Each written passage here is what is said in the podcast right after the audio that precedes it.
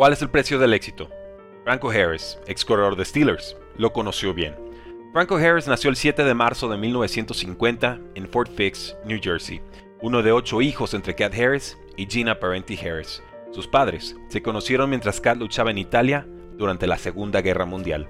El joven Franco boleaba zapatos de pequeño. Estudió en Rancocas Valley Regional, donde brilló en fútbol americano, básquetbol y béisbol con los Red Devils. Fue High School All-American y clave en la única temporada invicta en la historia del equipo. Era alto y grande, como liniero. Corría con poderosas y amplias zancadas. Variaba su estilo de ataque, alternando paciencia con vértigo. Su mayor cualidad, sin embargo, era liderar con carisma y humildad. Ingresó en Penn State a la carrera de administración hotelera. Ahí jugó como el fullback estrella del head coach Joe Paterno, abriendo camino al corredor Lydell Mitchell y sumando más de 2.000 yardas y 14 touchdowns en su carrera colegial.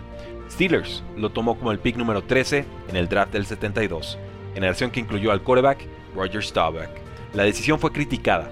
Muchos preferían a su compañero de universidad Mitchell.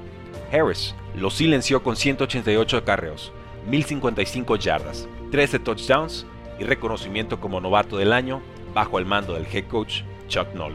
Enamoró tanto en Three Rivers Stadium que la comunidad italoamericana se hizo llamar el ejército italiano de Franco.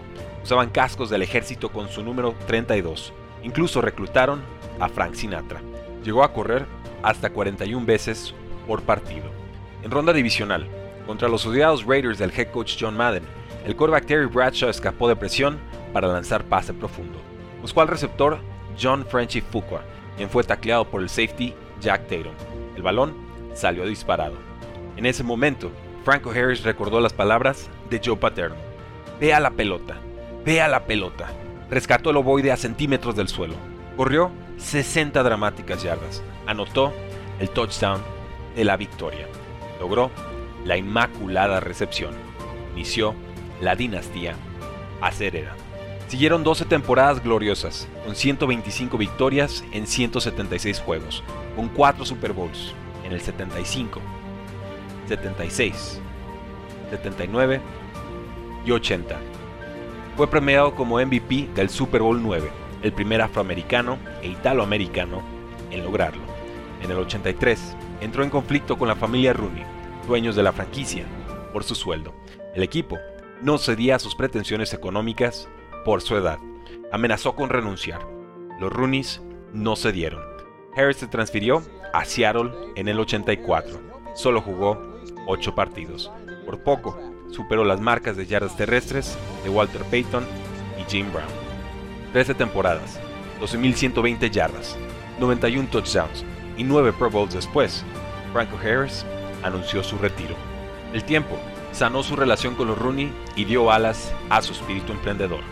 El tiempo lo convirtió en miembro del Salón de la Fama. El tiempo se lo llevó un 20 de diciembre de 2022, a los 72 años, a tres días de celebrar el aniversario 50 de la Inmaculada Recepción.